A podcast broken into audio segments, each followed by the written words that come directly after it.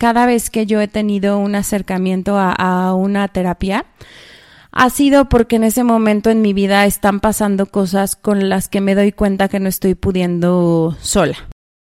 Hace ocho años, una de las personas más importantes de mi círculo cercano, si no es que la más importante, así de, de, de intenso se los pongo, estaba pasando por un cuadro muy intenso de depresión y ansiedad. Integrando todo eso, es prácticamente así como surge Emocionando Podcast. De mi entera pasión por estos temas, de un llamado de mi alma a poder acercar recursos para quienes como yo hace algunos años buscan, em, buscan información para poder educarse, para poder entenderse. Esto es Emocionando Podcast yo soy Alejandra Cruz y cada semana estaré entrevistando especialistas y conocedores que nos contarán sus historias y prácticas para fortalecer la salud mental. Aquí encontrarás recursos e ideas para poder sumar a tu día a día. Así que si estás interesado en conocer y aprender conmigo sobre salud mental, este espacio es para ti. Bienvenido. Hola, bienvenidos a Emocionando Podcast. En este episodio quiero platicarles cómo surgió precisamente emocionando y qué me trajo aquí y quién es esta persona que les está hablando y por qué les está hablando de salud mental, ¿no? Entonces, para empezar, quisiera contarles esta historia en dos vías. Primero, mi propia historia con la salud mental y después mi historia con la parte profesional y cómo precisamente al integrarlas, pues eso hace que que, surja emocionando podcast. Fíjense que hace el año pasado, hace aproximadamente, pues ya van a ser, pues literal, unos 10 meses, yo estaba en una formación para ser líder de opinión. Era bien importante para mí e, esa formación, pues primero porque siempre me ha gustado como poder hablar, como hablar mucho, creo. Eh, dos, en, en, ese momento de mi vida yo estaba pudiendo estar sentada en una mesa y ser la voz para muchas personas. Y tres, en la misma formación, algo que nos, que nos ayudaron o que en lo particular o en lo personal a mí me ayudó muchísimo, fue a poder poner en palabras y cruzar el propósito que estaba encontrando en mi vida en ese momento, lo que me apasionaba mucho más y cómo desde mi parte profesional o desde mi parte, pues sí, literal, en, en, el trabajo que hago en el día a día, podía hacerlo realidad, ¿no? Y, y yo me acuerdo que, que justo cuando definía este propósito, una de las partes importantes tenía que ver con con el prestarme al servicio de los demás. Y si yo en ese momento estaba pudiendo estar en una mesa donde podía hacer la voz para muchos otros y en algún punto podría crear un espacio para hacerlo, pues era importante hacerlo. Y también dentro de la misma formación ayudaba mucho a generar como esta semblanza profesional y un ejercicio bien particular que tiene que ver con este pitch que haces donde haces un resumen de quién eres y de lo que aportas. Y yo me acuerdo mucho que para cerrar esta formación, pues nos pidieron que precisamente mandáramos eh, una fotografía que nos gustara mucho y el pitch. Y justo en ese pitch yo puse que yo era una apasionada sobre los temas de salud mental. Fue en ese momento donde donde hice consciente eh, como todo mi trabajo personal y lo que había ya podido integrar como a, mi práctica de crecimiento personal y de autodescubrimiento, eh, lo que había estado aprendiendo. En el Inter también había estado formando, bueno, más bien tomando una formación de primeros auxilios psicológicos y, la verdad es que me, di cuenta que me gustaba muchísimo el poder aprender cada vez más de estos temas, ¿no? Y, y cuando estaba escribiendo el guion de este episodio y lo que les quería compartir, hacía como esta remembranza de cuáles habían sido mis primeros acercamientos a, los, a los temas o a los recursos que ayudan a fortalecer la salud mental Y fíjense que caí en cuenta que mi primer acercamiento a un momento, a un acompañamiento terapéutico en, en temas de acompañamiento individual sucedió en mi adolescencia hace ya muchísimos años. Bueno, no tantos, tampoco, tampoco se creen, pero sí ya hace algunos años. Y de ahí empecé a como caer en cuenta que cada vez que yo he tenido un acercamiento a, una terapia, ha sido porque en ese momento en mi vida están pasando cosas con las que me doy cuenta que no estoy pudiendo sola, ¿no? Y pues en ese momento el tema que yo llegué a terapia a abordar se llamaba embarazo adolescente. Yo estaba a unos cuatro meses de dar a luz, literal en plena adolescencia. No había terminado yo creo que de crecer ni de desarrollarme cuando pues de pronto ya me iba a convertir en mamá. Entonces, pues ya se imaginarán que este acercamiento a terapia era absolutamente necesario, que fue complicado y que fue un poco tortuoso porque pues en ese inter estaban pasando por mi cabeza y por mi corazón un sinfín de emociones, un sinfín de preocupaciones. No terminaba de dimensionar la, la responsabilidad tan grande que, que iba a ser el poder, pues, pues sí, literal, el tener una vida y hacerme responsable de, de otra persona, porque yo sentía que ni siquiera estaba pudiendo ser responsable de mí, ¿no? Ahora, al ser un embarazo adolescente, pues fue todo un show para mi familia, fue bien complejo para mis papás también, sobre todo para ellos, porque pues de la noche a la mañana ellos tenían una hija adolescente y una niña pequeña y de pronto pues también se iban a, convertir en abuelos y entonces pues era todo, todo, todo un caos. La verdad es que la terapia me ayudó mucho con esto y creo que ayudó también mucho a mis papás con lo que estábamos viviendo. Algo que creo que fue muy importante fue la terapeuta. No me he podido acordar de su nombre y siento un poco de, de, pues de culpa de no recordarlo. Pero lo que sí me acuerdo era que era una mujer bien alivianada. Que, que la verdad eso a mí me ayudó muchísimo porque creo que abrirse a poder platicar de todo lo que estás sintiendo cuando tú ni siquiera lo estás sintiendo en un momento tan crítico como en ese momento era para mí, pues yo no lo iba a poder hacer eh, si mi terapeuta no hubiera sido tan divertida y no me hubiera ayudado a no sentirme juzgada. Eso en, en primera medida. Y en segunda, a poderme abrir mucho más, porque también justo en este embarazo yo había pasado por un periodo de muchos meses de negación, o sea, creo que me hice experta en, en, negar las cosas, era tanto mi miedo que pues para mí era como si no estuviera sucediendo hasta que de verdad ya estaba sucediendo. Y pues finalmente pues tenía que agarrar al toro por los cuernos y, pues empezar a trabajar en mí porque pues no iba a haber otra forma de, de poder salir de ahí, ¿no? Eh, yo creo que estuve algunos años con ella. Estos años pues fueron dedicados a descubrirme, a poder eh, como aprender a poner en palabras lo que estaba pasando. También ayudó mucho que mis papás se involucraron. Por ahí me acuerdo que tuvieron algunas sesiones y que yo de pronto me ponía súper nerviosa cuando iban mis papás porque decía, ¿qué le irán a decir, no? Este, pero la verdad es que también creo que a ellos les ayudó mucho a, a, poder como, como apoyarme en ese sentido y pues que estuviéramos también como volviendo a, a, a, la normalidad, si así se puede decir, de, de lo que estaba pasando ya ahora desde roles distintos, ¿no? Yo desde ser mamá, ellos desde ser abuelos, pero a la vez también estarme ayudando, porque pues literal yo todavía tenía que terminar de estudiar y me faltaban algunos años. Eh, para poder llegar a, a, una independencia o a una libertad financiera, ¿no? Eh, fíjense que también alrededor del embarazo, pues yo viví muchas emociones, eh, mucha ansiedad, mucha angustia. Creo que tal vez en algunos momentos depresión, a la vez también tenía mucha felicidad, sentía mucho amor, sentía muchas cosas.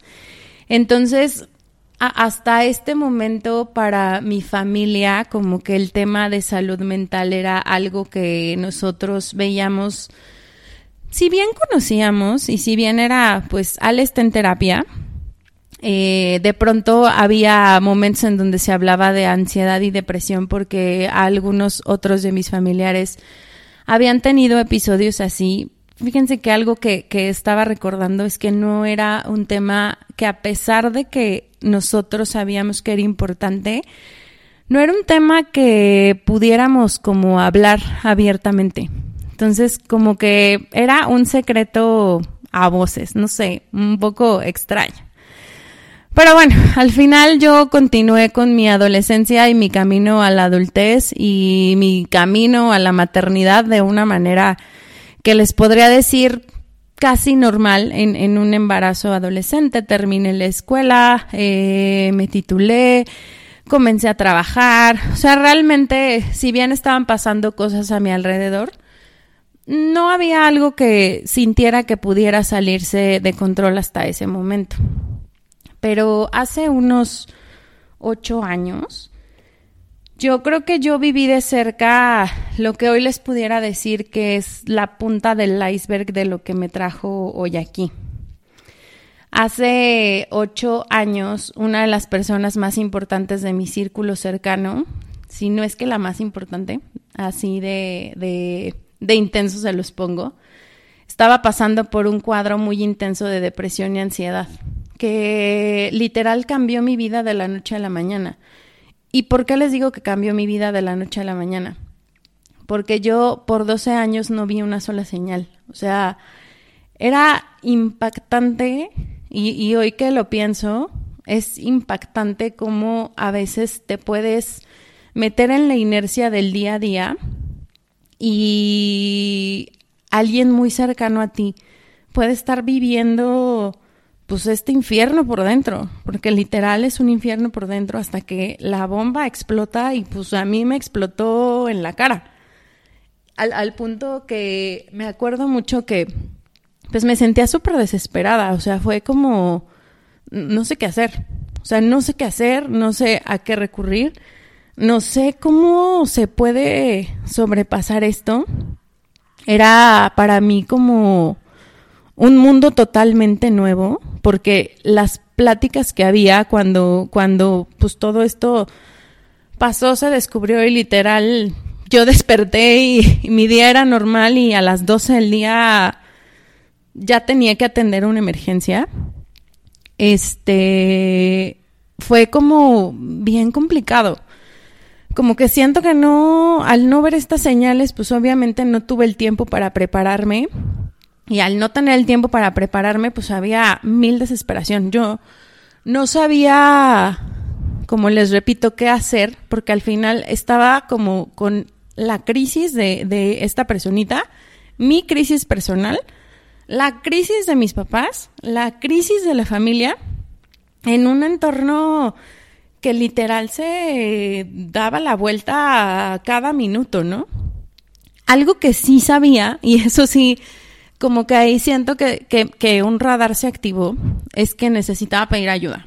Y para el pedir ayuda, lo primero que pensé fue, no voy a poder sostener todo esto sola y probablemente esta persona tampoco.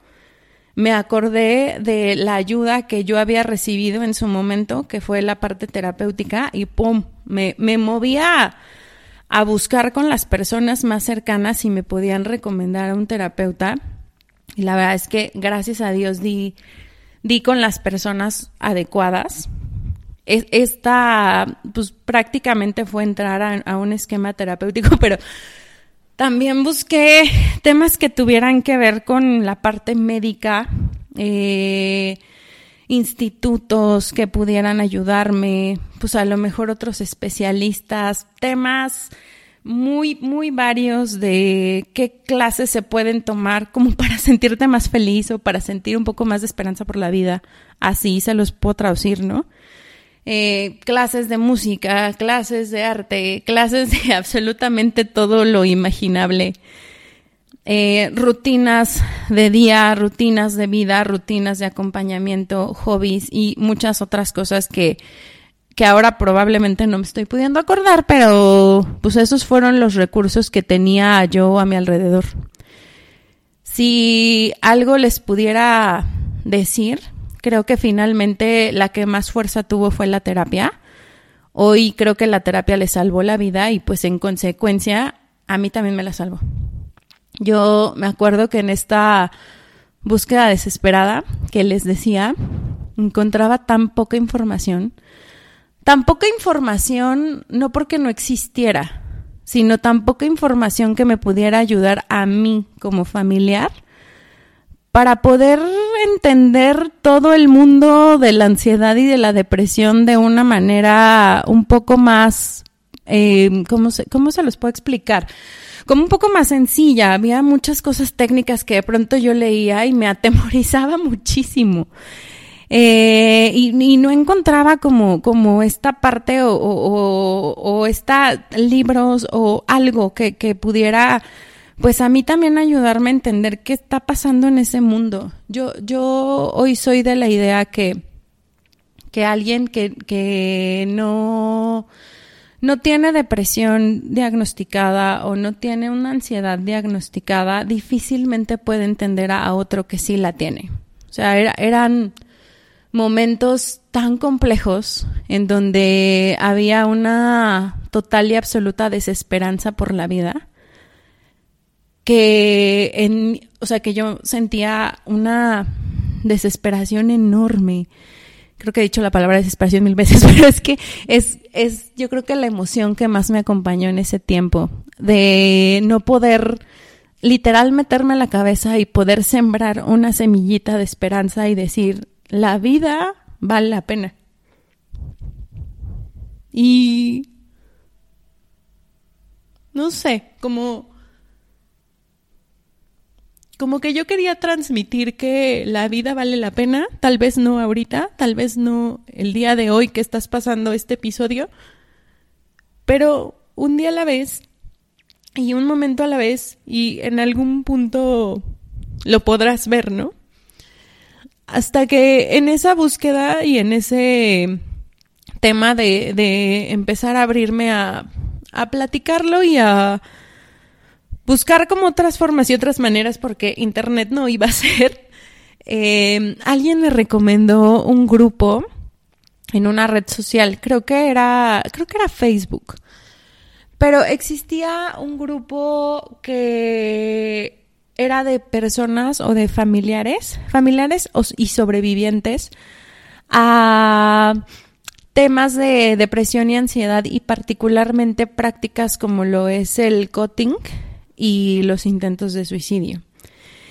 Y eso fue algo que me dio a mí y que pude compartir con esta persona, que nos fue dando esperanza, esperanza de que había otras personas afuera sintiendo lo mismo y que podían contar su historia de supervivencia y que al final creo que algo de lo más importante y de lo más valioso es que era un grupo que tenía muchísima compasión.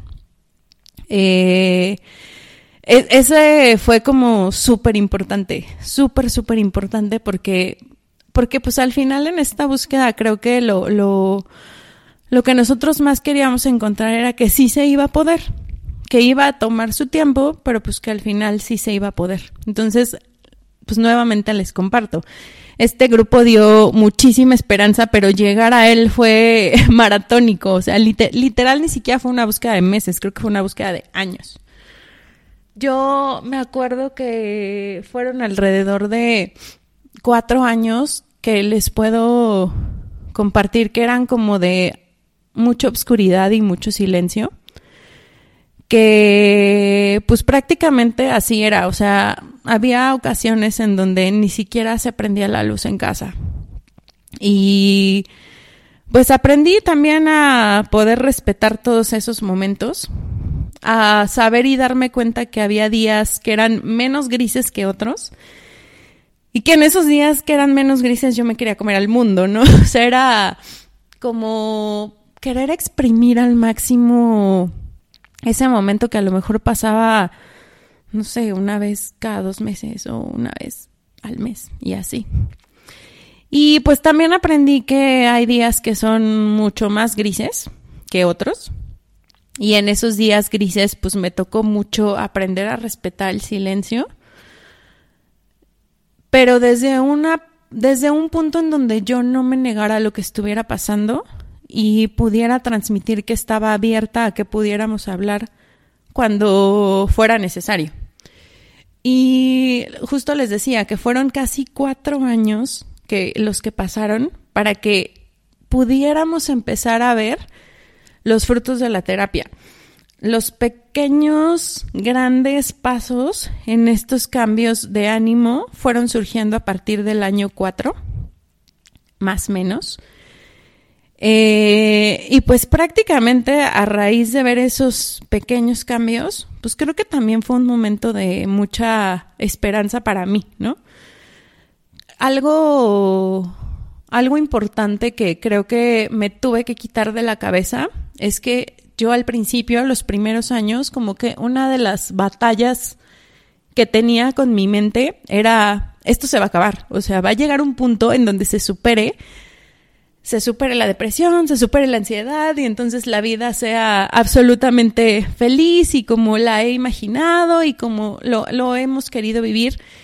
Y pues no, porque esa idea precisamente me estaba frustrando un montón porque justo no le veía avance, o sea, no veía que, que fuera a pasar. Entonces como que fui cambiando esa idea por un voy y vamos a tener que aprender a vivir con esto toda la vida.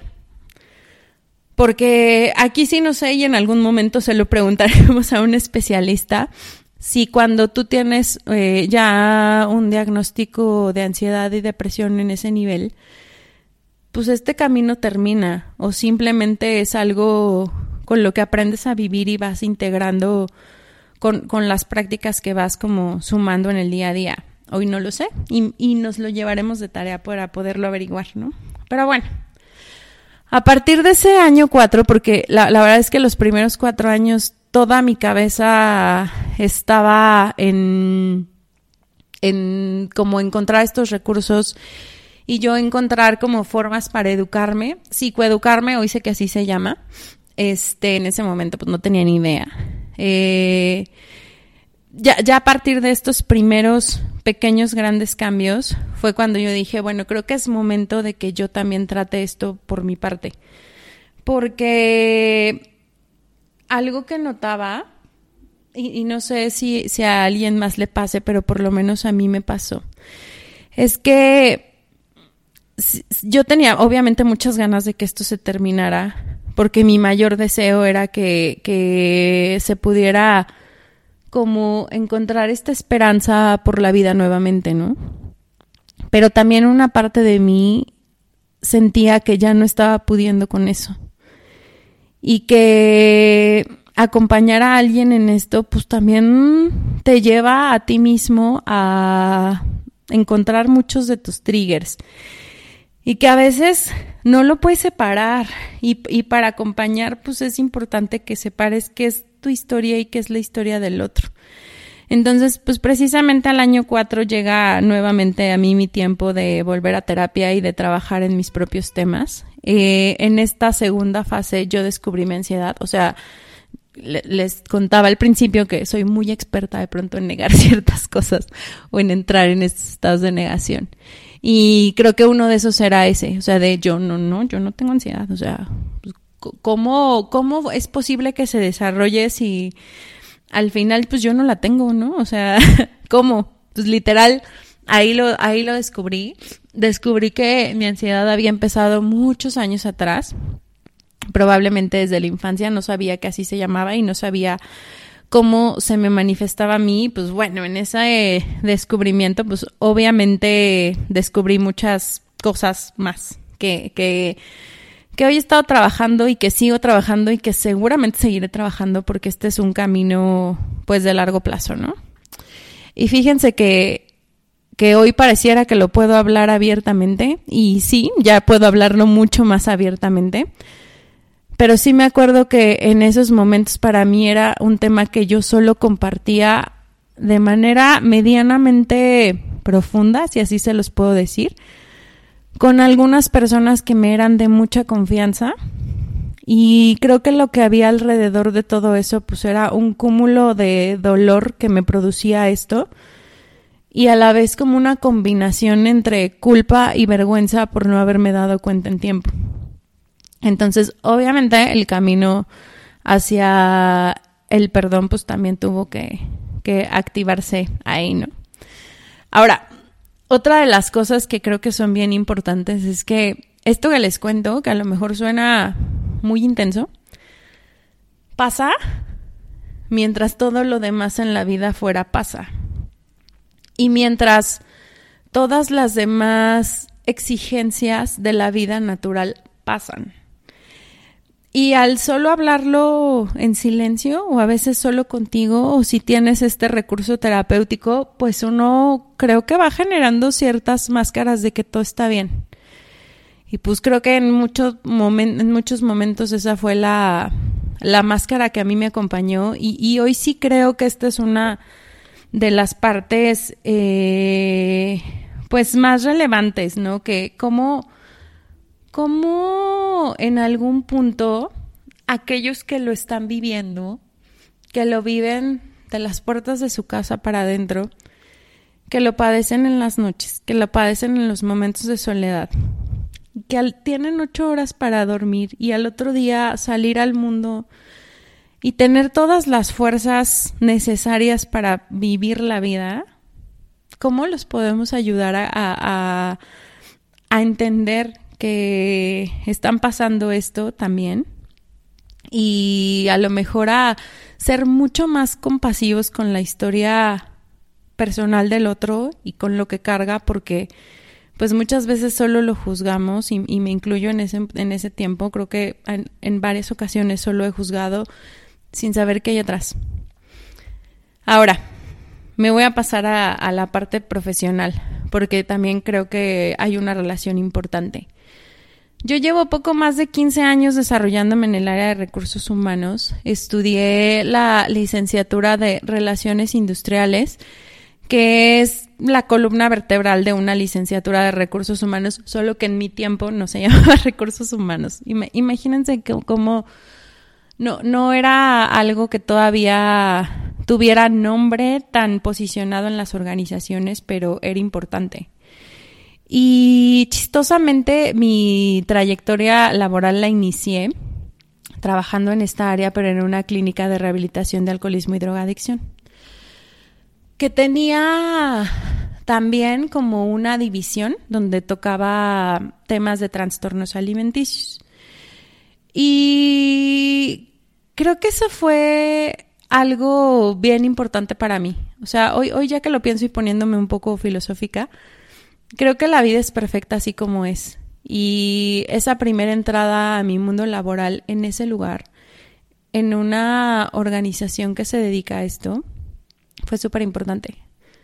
Porque me sensibilizó muchísimo de, de, de, estas, de estas situaciones y de ciertas experiencias que, que, llegué a vivir ahí. No, no estuve mucho tiempo y, y bueno, fue porque era una posición temporal en una medida, pero en la segunda, emocionalmente requiere mucha fuerza. Los, los profesionales que, que, están ahí necesitan tener una formación también bien fuerte para poder sostener todo lo que pasa alrededor. En la clínica, pues obviamente creo que los momentos más importantes sucedían o más emocionalmente fuertes sucedían cuando la familia llega a, bueno, no la familia, más bien la, la persona llega a internarse voluntariamente para tomar el tratamiento, pues porque llegan en, en ese momento en donde tocan fondo. Y emocionalmente es muy fuerte. Hay muchas cosas alrededor pasando.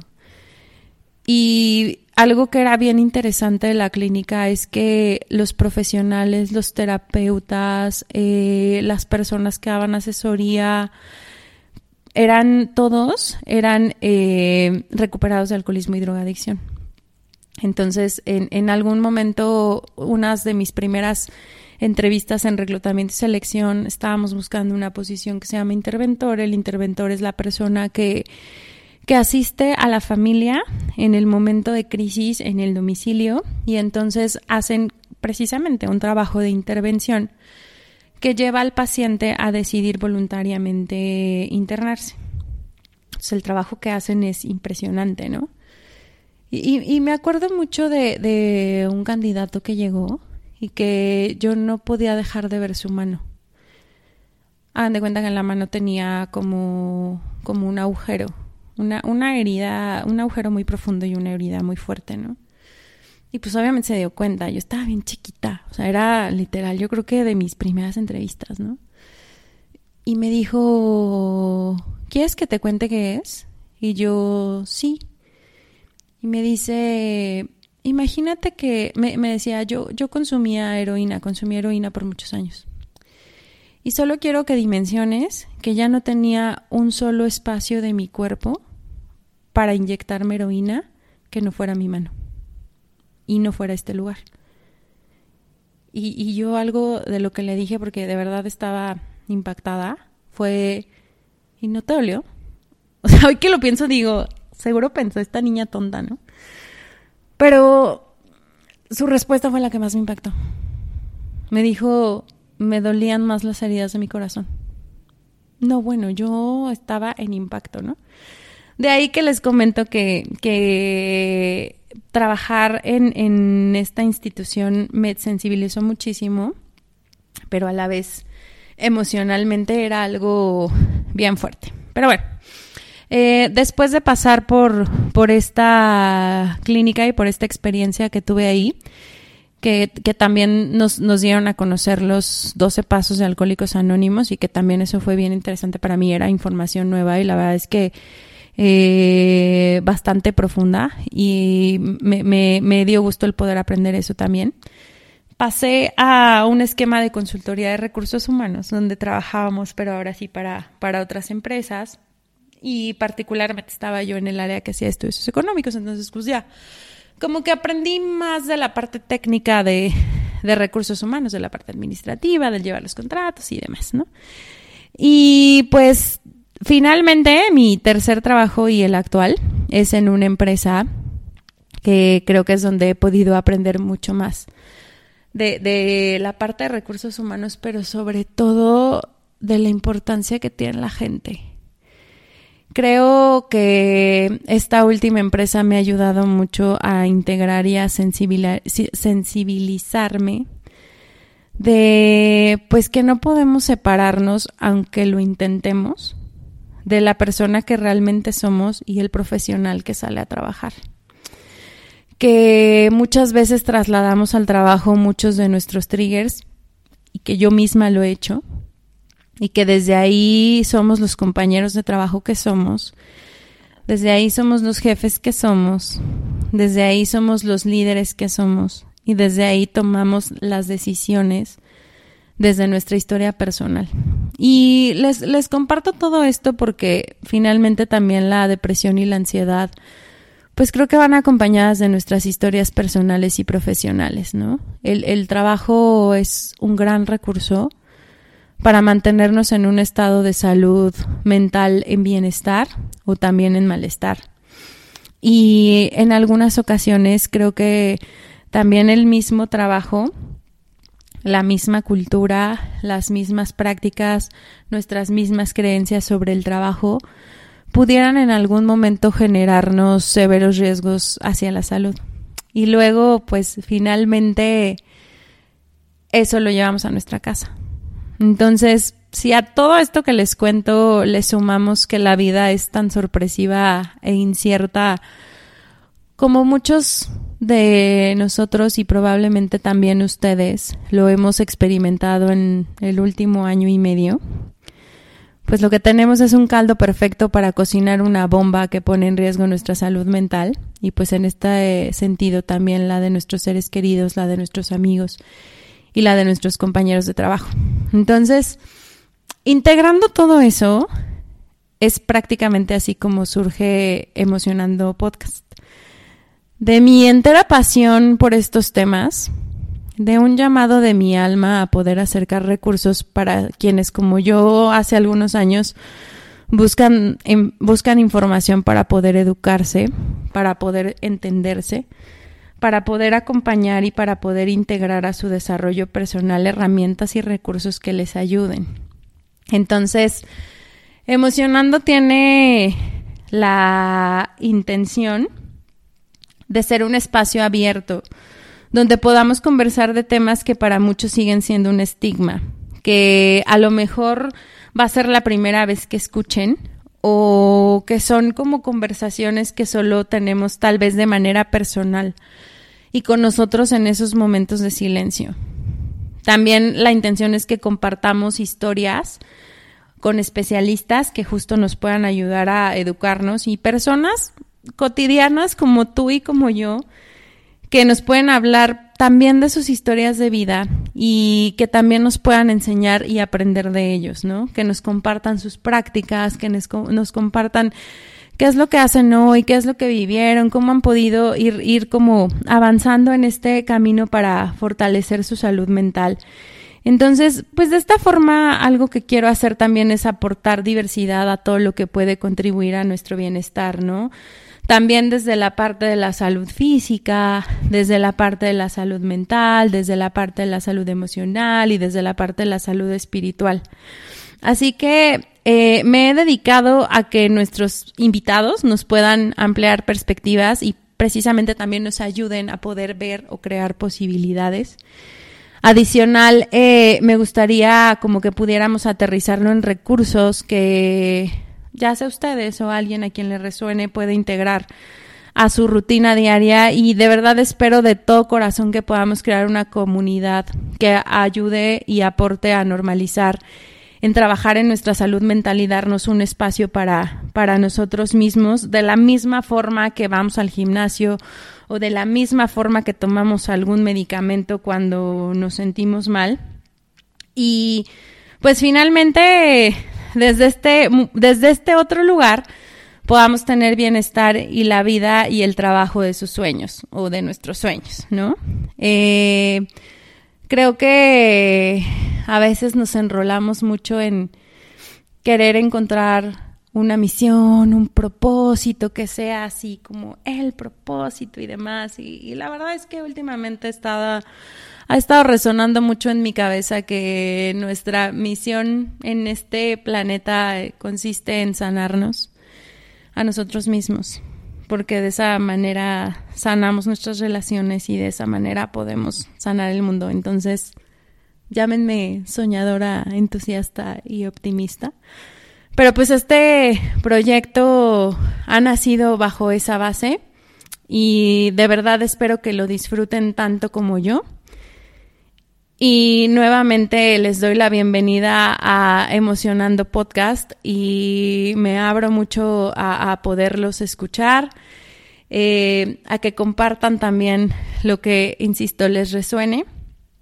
Y pues nada, prácticamente eso era lo que, lo que quería compartirles el día de hoy desde mi propia historia personal. Les agradezco a los que se hayan quedado al final.